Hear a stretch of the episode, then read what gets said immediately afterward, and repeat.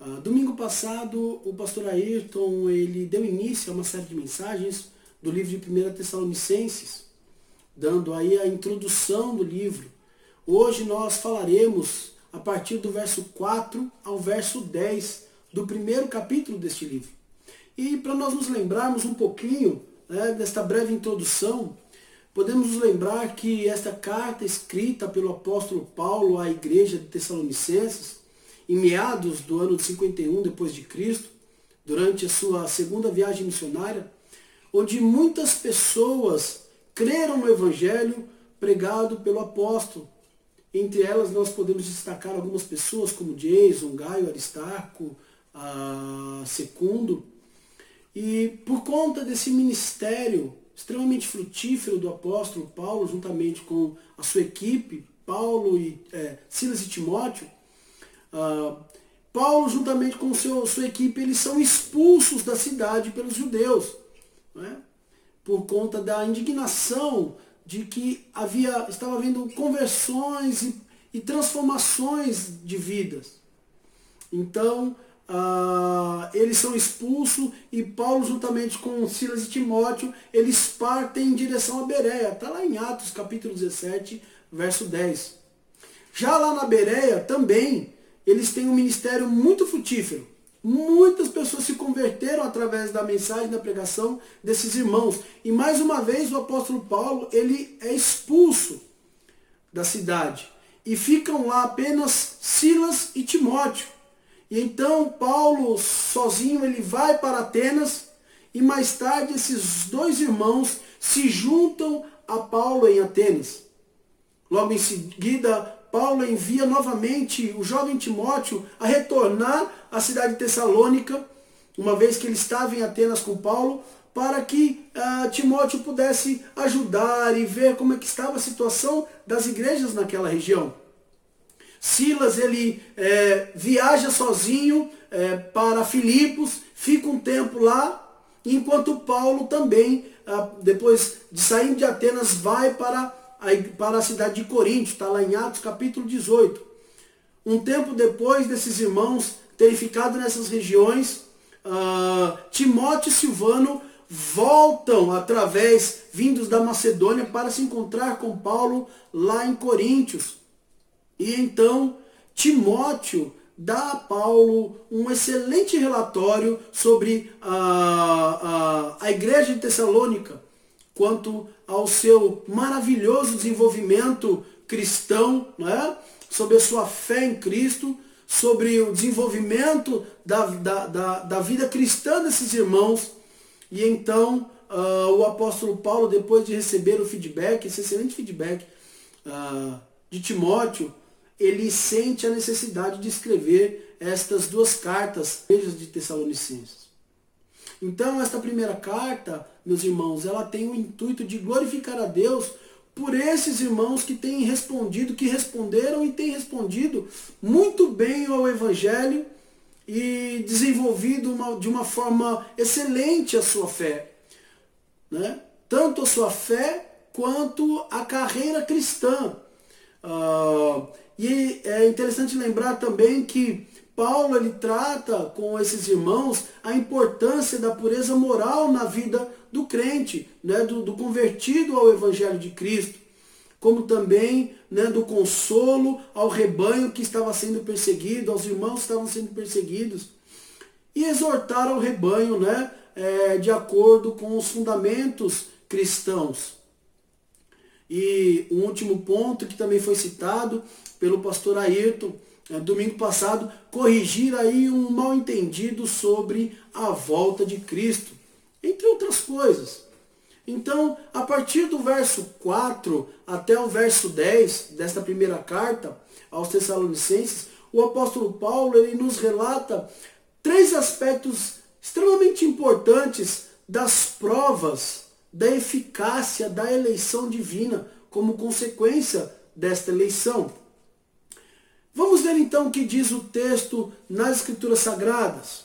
1 Tessalonicenses 1, dos versos 4 ao 10, diz assim a palavra do Senhor. Reconhecendo, irmãos, amados de Deus, a vossa eleição, porque o nosso evangelho não chegou até vós tão somente em palavras, mas, sobretudo, em poder no Espírito Santo e em plena convicção. Assim como sabeis ter sido o nosso procedimento entre vós e por amor de vós. Com efeito, vos tornastes imitadores nossos e do Senhor, tendo recebido a palavra, posto que em meio de muita tribulação, com a alegria do Espírito Santo de sorte que vos tornastes um modelo para todos os crentes na Macedônia e na Acaia. Porque de vós repercutiu a palavra do Senhor, não só na Macedônia e Acaia, mas também por toda parte se divulgou a vossa fé para com Deus, a tal ponto de não termos necessidade de acrescentar coisa alguma. Pois eles mesmos, no tocante a nós, proclamam que repercussão teve o nosso ingresso no vosso meio. E como, deixando os ídolos, vos convertestes a Deus para servirdes o Deus vivo e verdadeiro. Verso 10. E para aguardardes dos céus o seu Filho, a quem ele ressuscitou dentre os mortos, Jesus, que nos livra da ira vindoura. Então, meus irmãos, o primeiro aspecto importante destas provas da eficácia da eleição divina, como consequência desta eleição, nós podemos trabalhar a ideia da confiabilidade da mensagem dos mensageiros. O verso 4 e o verso 5 diz, olha, reconhecendo irmãos, amados de Deus, a vossa eleição, porque o nosso evangelho não chegou até vós tão somente em palavras, mas sobretudo em poder no Espírito Santo e em plena convicção, assim como sabeis ter sido o nosso procedimento entre vós e por amor de vós. Nós podemos explicar, então, que o apóstolo Paulo, Silas, Timóteo, até mesmo nós, meros leitores desta carta tão maravilhosa, é, tenham tanta convicção de que esses tessalonicenses são de fato eleitos de Deus. O motivo, meu irmão, minha irmã, é dado nos próprios versos que se seguem por este trecho bíblico, até o verso 10. Ele permeia todo, todos os versos, desde o verso 5 ao verso 10. Então, para começar, Paulo ele inicia no verso 5 dizendo: Porque o nosso evangelho não chegou a vocês somente em palavras, mas também em poder no Espírito Santo e em plena convicção. O que, que Paulo está querendo dizer aqui? O sentido que ele está querendo dar é o seguinte, que vocês sim foram escolhidos, foram eleitos. Nós temos convicção, nós sabemos disso. Pelo fato de que o nosso evangelho não chegou a vocês apenas por palavras.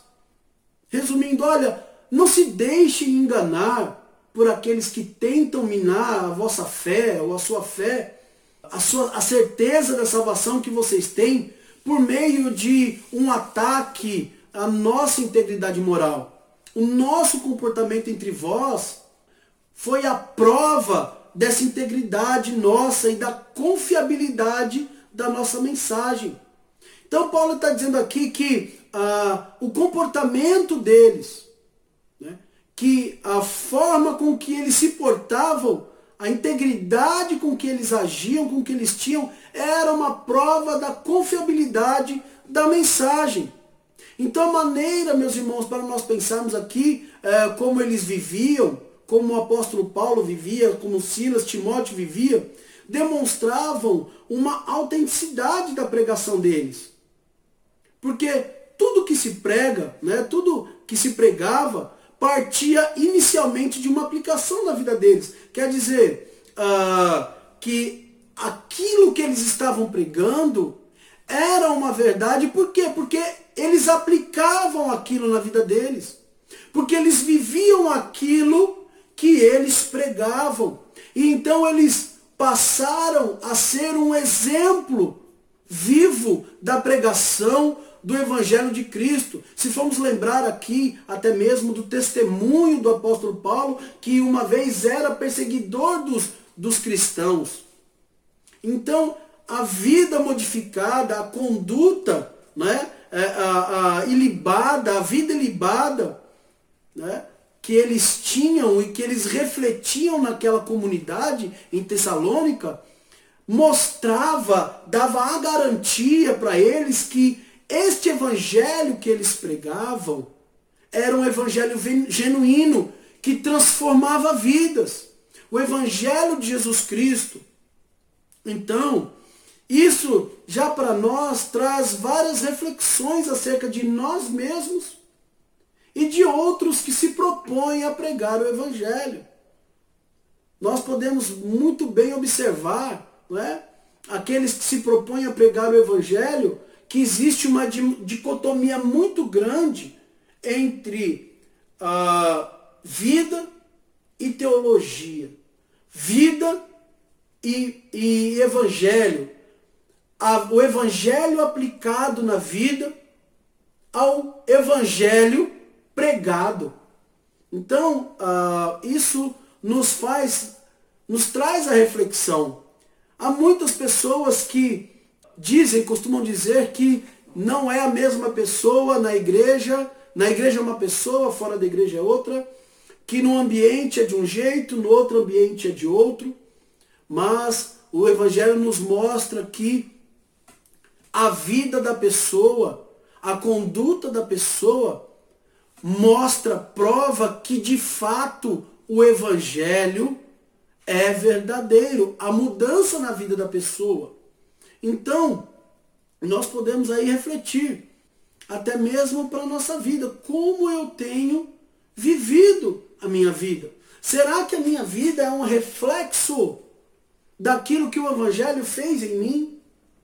Será que eu consigo olhar quem eu era antes como eu era antes, as pessoas, nós vamos ver isso mais para frente, conseguem ver quem eu era antes e quem eu sou hoje. E a maneira como, interessante, como esses irmãos de Tessalonicenses, de Tessalônica, eles aceitaram o evangelho de forma alegre, mesmo que ainda padecendo tribulações, perseguições. Por quê? Porque o coração deles já estava preparado, já estavam propícios, inclinados para receber a mensagem do Evangelho dentro dos propósitos divinos. Então, quando o apóstolo Paulo chegou com os seus com os discípulos lá, com os seus colaboradores, não precisou força nem violência, não precisou de forçação de barra, né, uma insistência irritante, mas quando eles apresentaram o Evangelho, o Evangelho caiu em seus corações como uma luva, né? se encaixa perfeitamente sobre a mão ou qual ela foi feita sob medida. Então aqueles que ouviram o Evangelho, eles, ah, o Evangelho se encaixou perfeitamente em seu coração, eles receberam com alegria aquela mensagem, sem que houvesse uh, nenhum tipo de forçação de barra, como muitas vezes nós achamos que nós conseguiremos uh, levar alguém a Cristo, né? por insistência, por forçando a barra, né? muitas vezes sendo até irritante, como Jesus uma vez proferiu, né? jogando pérolas aos porcos. Não é? Por isso, a única parte, meu irmão e minha irmã, que nos cabe é? se podemos dizer assim, acerca da conversão do homem, na participação da conversão do homem ao Evangelho, a única parte que nos cabe é pregar. Porque o agir, o efeito que ela vai produzir dentro do ser humano, está fora do nosso alcance. Por isso nunca dependeu de nós a salvação.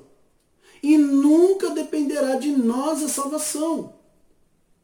Isso, de certa forma, nos traz também, como pastores, como pregadores, um certo alívio, porque o nosso papel é de apenas pregar com fidelidade. E quando eu falo apenas, é uma responsabilidade muito grande. E não só de pregar, mas de aconselhar e instruir segundo as instruções da palavra de Deus, da Escritura Sagrada. E quando uh, estas, as pessoas não aceitam ser aconselhadas, não aceitam ser ministradas, receber esta palavra, quando o evangelho é, é anunciado, quando uma pessoa é aconselhada, quando uma pessoa é ensinada acerca das, das doutrinas da palavra de Deus, quando ela não recebe, não deseja, quando ela repudia estes ensinos, esta mensagem, ela não está resistindo ao pastor ou missionário ou à pessoa que está, que está uh, transferindo ou ensinando ou proclamando esta mensagem. Mas ela está sim renunciando, está sim repudiando o próprio Cristo e não ao pastor ou à pessoa que está anunciando esse evangelho. O pastor ele prega, o pastor instrui em nome de Cristo. Porque esse evangelho, esta palavra, não é nossa. Então, uh, precisamos ficar muito atentos, porque claro que há falsos pastores, falsos mestres, né? como diversas vezes nós temos pregado aqui na IBBN, temos anunciado, precisamos estar atento. E pensando também agora para o nosso lado aqui, como isso também é motivo de grande temor quanto ao que pregamos, quanto ao que ensinamos e quanto ao que aconselhamos. Então, com o intuito de confirmar a fé dos tessalonicenses, Paulo então ele faz duas coisas aqui. Ele mostra que eram confiáveis, que este evangelho né, era confiável, que aquilo que essas pessoas estavam recebendo era um evangelho confiável. Não é? tanto o evangelho quanto de quem este evangelho estava partindo. Tanto do, do, da palavra quanto do mensageiro que estava levando essas palavras. Olha só o que diz o verso 5 novamente. Porque o nosso evangelho não chegou até vós tão somente em palavras, ou ah, de forma enganadora, tá? mas sobretudo em poder no Espírito Santo e em plena convicção. Assim, como sabeis ter sido nosso procedimento entre vós e por amor de vós. Então, eles poderiam ter a plena convicção que esta mensagem, este evangelho era genuíno, vinha de Deus, por quê? Porque este evangelho também transformou as suas vidas e eles agora estavam sendo um exemplo para esses irmãos. E também que a maneira como eles receberam este evangelho de forma alegre, de forma uh, propícia, também é uma prova da ação e da operação do Espírito Santo, de que esse evangelho é genuíno, da confiabilidade tanto da mensagem quanto do mensageiro. Então, o segundo ponto, meus irmãos, que eu gostaria de refletir com vocês é uh, as das provas da eficácia da eleição divina como consequência da eleição é os resultados comportamentais evidentes na vida de um salvo, de um eleito, através de Jesus Cristo. Olha o que diz o verso 6 e o verso 7.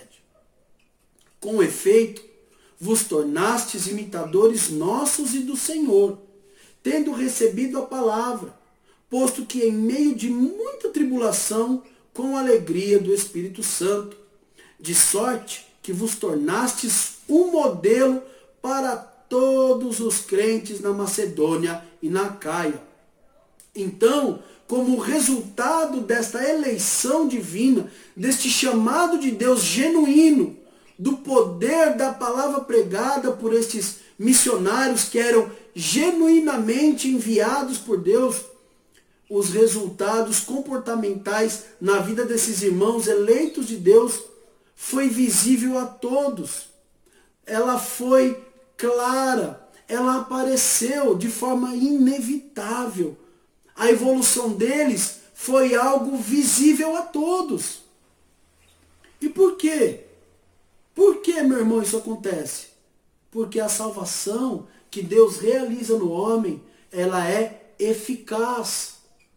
o efeito dessa eleição, desse chamado, né? o resultado desse comportamental da salvação, da eleição de uma pessoa que se encontrou com Cristo, verdadeiramente se encontrou com Cristo, o efeito dela é indiscutível.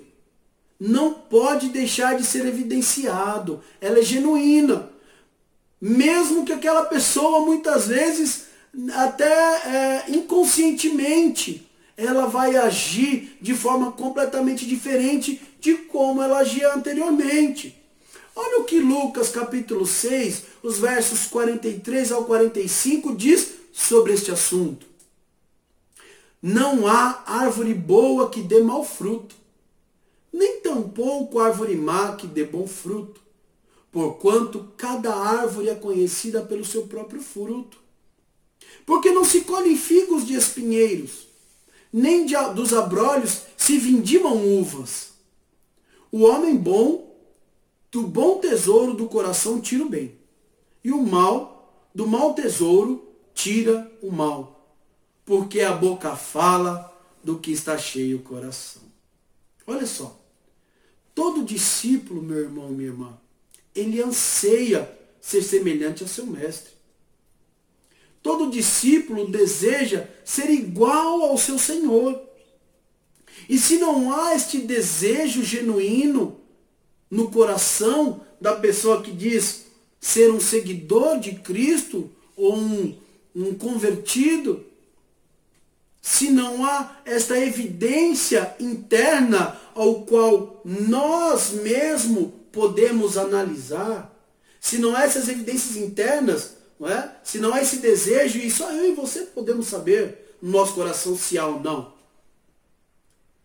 Como também quanto às evidências externas, as mudanças que as pessoas evidenciam, que as pessoas verificam, meu irmão e minha irmã, se não há mudanças, se uh, não há esse desejo no coração de ser igual a Cristo, se a pessoa não saiu de A para B após dizer ter se encontrado com Cristo, se a pessoa não deixou e não abandonou as más práticas do passado, o velho homem, meu irmão, minha irmã, Penso, meu querido e minha querida irmã, que você precisa urgentemente rever a sua vida, rever o seu cristianismo, porque quando as cortinas se fecharem para esta vida e se abrirem para a eternidade, os segredos dos homens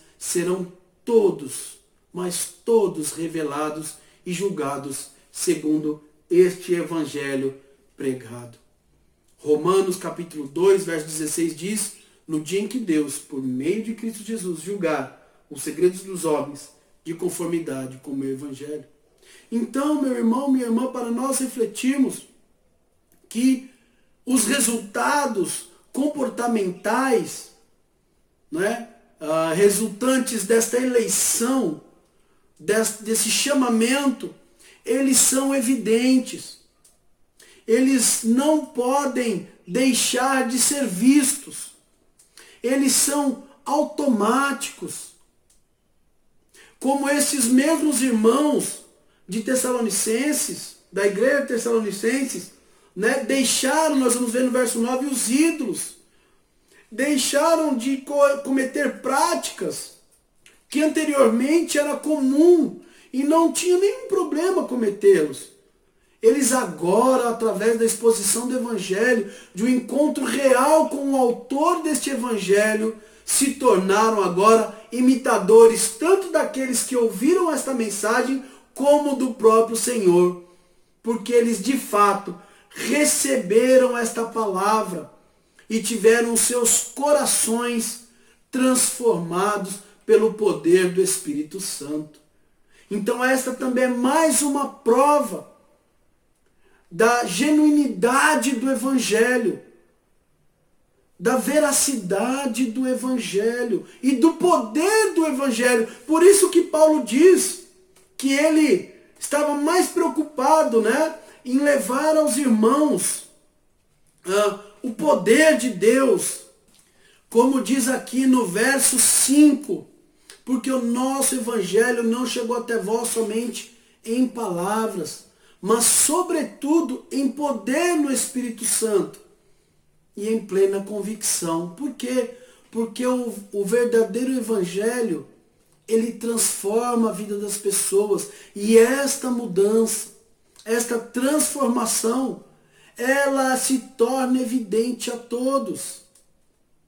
Então, os resultados né, comportamentais na, na vida de um salvo, né, por conta dessa eleição através de Cristo, ela acontece naturalmente. E ela mostra então a veracidade do evangelho pregado, diferente de outras teorias, de outros livros e de outras pessoas que pregam uh, filosofias mas o Evangelho é poder de Deus para transformar vidas. E então o Evangelho fez com que essas pessoas se tornassem modelos para todos os crentes na Caia, Macedônia, nas regiões uh, de Tessalônica. Então, meu irmão, minha irmã, eu gostaria de chamá-lo a esta reflexão. Será que o irmão e a irmã que está me ouvindo nesta noite tem ah, demonstrado frutos de arrependimento, tem demonstrado mudanças de como você era para como você está nos dias de hoje? Será que no seu coração, genuinamente, existe um desejo de ser semelhante a Jesus e de ser igual a Cristo, de caminhar com Cristo? Será que ah, não temos permitido com que outras coisas, outras ideologias, outras ah, ah, coisas sejam prioridade em nossa vida e não de sermos semelhantes a Jesus. E isso só eu e você podemos saber. E o terceiro ponto aqui, meu irmão e minha irmã, terceiro aspecto importante das provas da eficácia da eleição divina como consequência da eleição é o longo alcance do resultado da graça, o alcance é, é, que o resultado desta graça salvadora obteve. Ele diz assim, verso 8 ao verso 10, porque de vós repercutiu a palavra do Senhor, não só na Macedônia e Acaia, mas também por toda parte se divulgou a vossa fé para com Deus. Olha só, meu irmão, que interessante. A tal ponto de não termos necessidade de acrescentar coisa alguma na conduta desses irmãos. Pois eles mesmos, verso 9, no tocante a nós, proclamam que repercussão teve o nosso ingresso no vosso meio?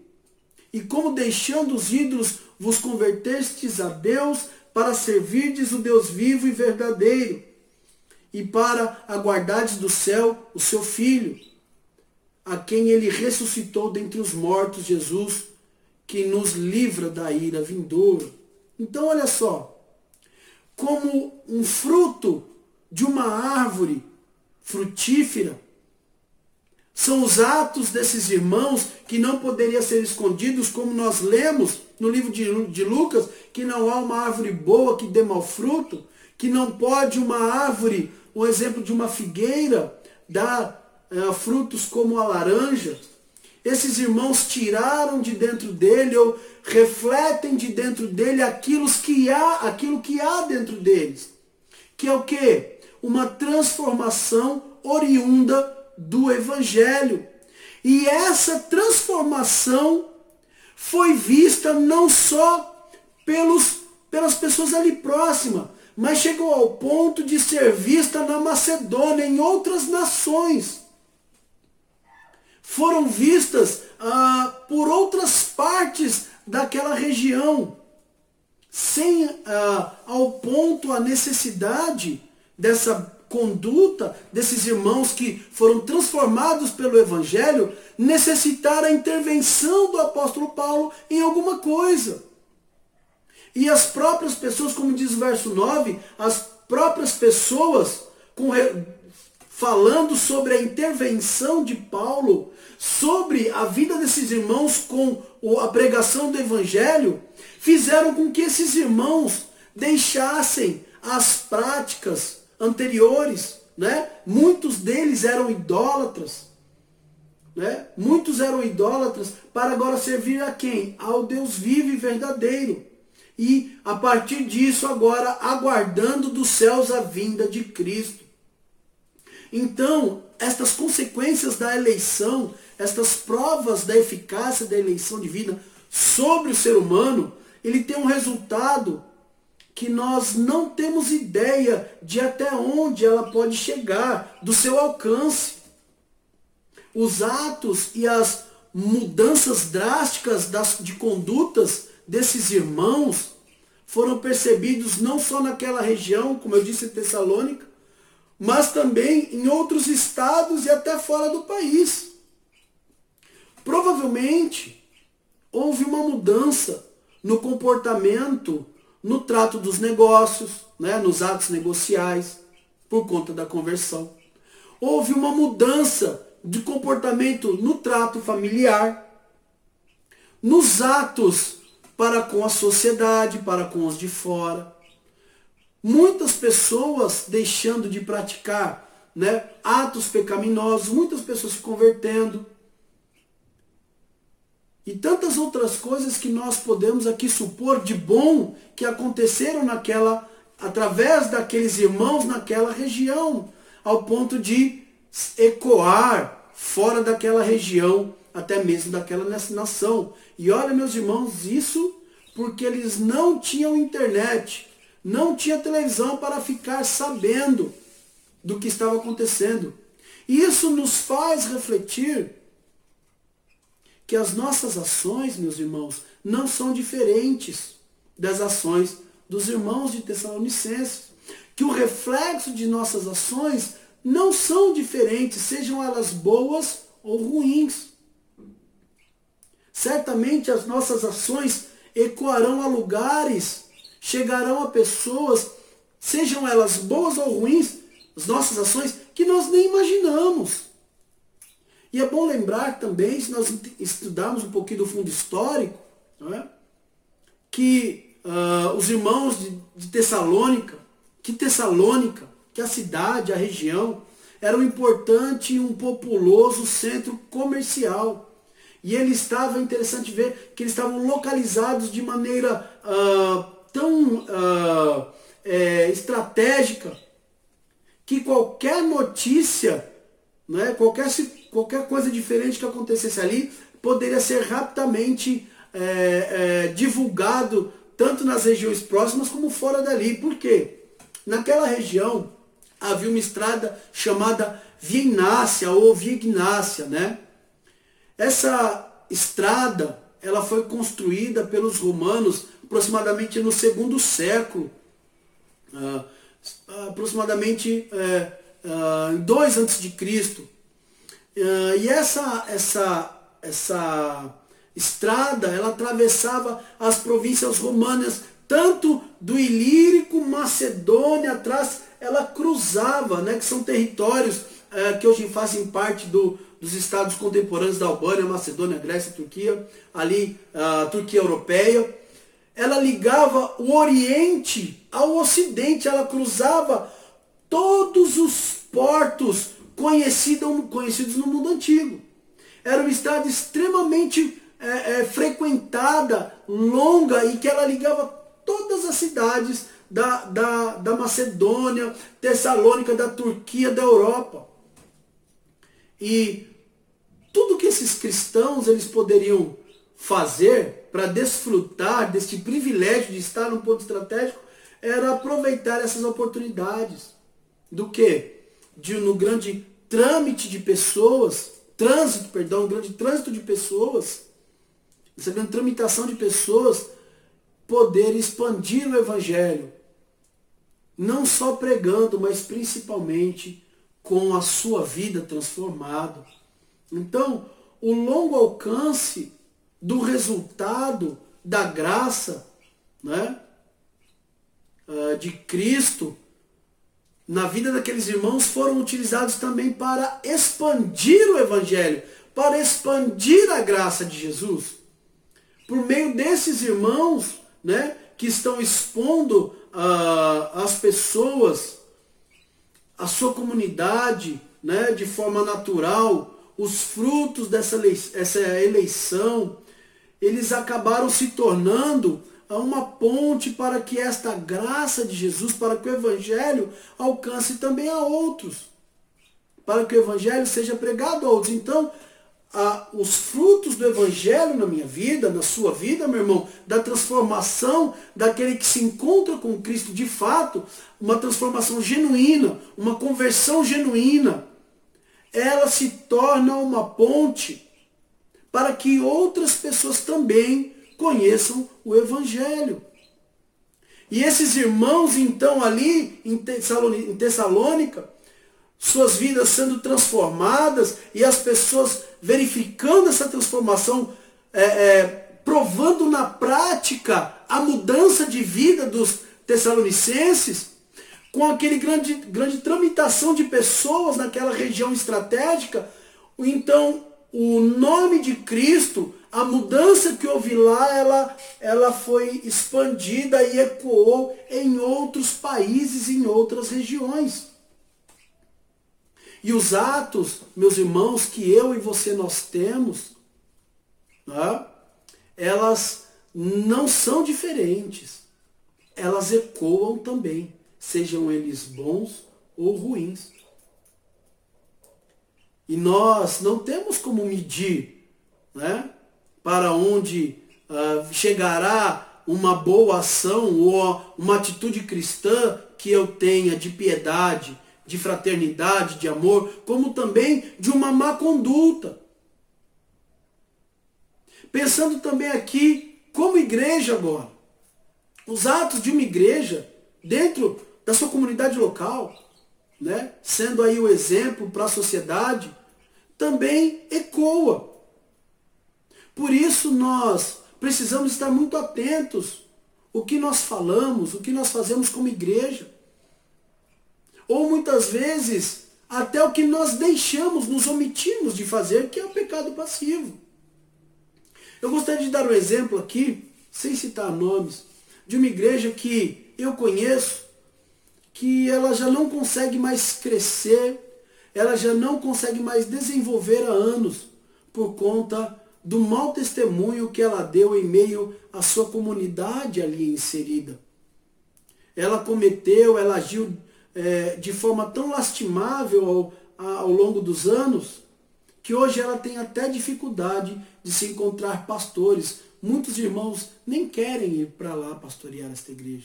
Por quê? Porque os próprios irmãos daquela igreja dizem, olha, nós estamos queimados no bairro. Por quê? Porque os atos, os nossos atos, os atos da igreja local, os atos dos cristãos, eles ecoam não é? O nosso testemunho ecoa. E assim conosco, como eu disse também. Os nossos atos, as nossas palavras, elas podem ter desdobramentos tanto positivos a nosso respeito quanto negativos a nosso respeito. E sem contar que uh, dentro das nossas ações é o bom nome do Senhor Jesus que estará sendo evidenciado nos nossos atos sejam eles bons e sejam eles ruins. E muitas vezes os atos ruins, né, as condutas inapropriadas, podem impedir com que muitas pessoas deixem de estar aptas de ouvir o Evangelho por conta do escândalo. Isso nos mostra, meu irmão, minha irmã, que nós não podemos mensurar o alcance e o resultado e que neste caso dos amados irmãos tessalonicenses, eles estavam sendo motivo de louvores a Deus e se uh, de levarem outros ao conhecimento do Evangelho e do bom nome de Jesus Cristo, o qual esses irmãos proclamavam é? quando eles agiam, agiam ah, ah, de forma com que o nome de Cristo era glorificado, com os frutos desta eleição, quando eles faziam todos os seus atos cotidianamente, rotineiramente, sejam no seu, nos trabalhos, nas atividades, né, no, no, na hora de ensino, na comunhão, na, com a sua família, eles pregavam não somente com a palavra verbal, mas com as suas vidas. Gosto muito do texto de Hebreus, capítulo 12, verso 1, que nos chama a atenção que diz assim, portanto, também nós, visto que temos a rodear-nos tão grande nuvem de testemunhas, desembaraçando-nos de todo o peso e do pecado que tenazmente nos assedia, corramos com perseverança a carreira que nos está proposta. Olha, nós estamos rodeados por uma grande, gigantesca nuvem de testemunha.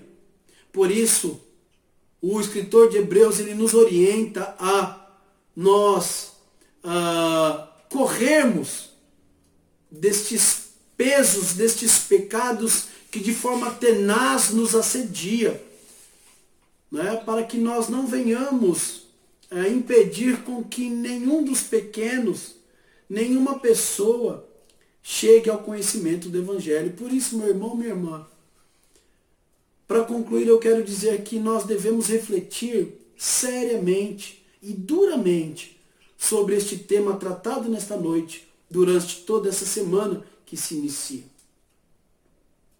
Existem sim consequências da eleição de Deus sobre nós e as provas da eficácia desta eleição divina serão sim evidentes a todos. Porque a graça de Deus ela é eficaz ela é genuína e é impossível de não ser vista. E onde eu me encaixo em tudo isso? Em que posição estou enquadrado diante dessa exposição do texto bíblico? Será que eu tenho sido padrão, padrão para os fiéis? Ou será que eu preciso rever o meu cristianismo? Por isso, eu quero convidar você a baixar sua cabeça, fechar os seus olhos e juntamente comigo fazer uma oração, se assim você desejar. Amado Senhor, nesta noite eu quero colocar a minha vida e a vida dos meus irmãos que aqui se encontram. Senhor Deus, que a semelhança dos irmãos de Tessalonicenses possamos, Senhor, ser motivo de glorificação do teu nome, de exaltação do teu santo nome, de expansão do teu evangelho. Que nós possamos, Senhor, uh, frutificar e que os frutos da conversão genuína que um dia aconteceu em nossa vida possa refletir não só, Senhor, dentro da nossa igreja, mas dentro da nossa família, da nossa comunidade. Senhor Deus, que através de nós o seu evangelho seja pregado e que venhamos ter a convicção de que este evangelho é genuíno e de que os mensageiros, ó Pai, que as enviaram, as proclamam, são genuínos. E que tenhamos sabedoria para identificar aqueles que são impostores. Senhor Deus, em nome de Jesus, que venhamos, ó Pai, refletir e que o Senhor possa trazer ao nosso coração, Senhor, o desejo o desejo genuíno de ser como Cristo, de viver como Cristo, de morrer, se necessário for, por Jesus. De abdicar de todos os nossos preconceitos, Senhor, e as nossas ideologias, porque acima de tudo nós somos cristãos, independente de qualquer outra coisa que somos. Sejamos médicos, advogados, professores, qualquer outra coisa, nós somos cristãos devotamos a nossa vida a Cristo. E por Ele, Senhor Deus, queremos dedicar a nossa vida. Por isso, que os frutos dessa eleição possam frutificar nos ramos da nossa vida, nas áreas que atuamos, para que possamos glorificar o teu nome e o teu evangelho ecoe, Senhor, a todas as pessoas que necessitam ouvi-la. Esse é o meu pedido e a minha oração em nome de Jesus. Amém. Que Deus te abençoe, meu irmão, minha irmã, em nome de Jesus.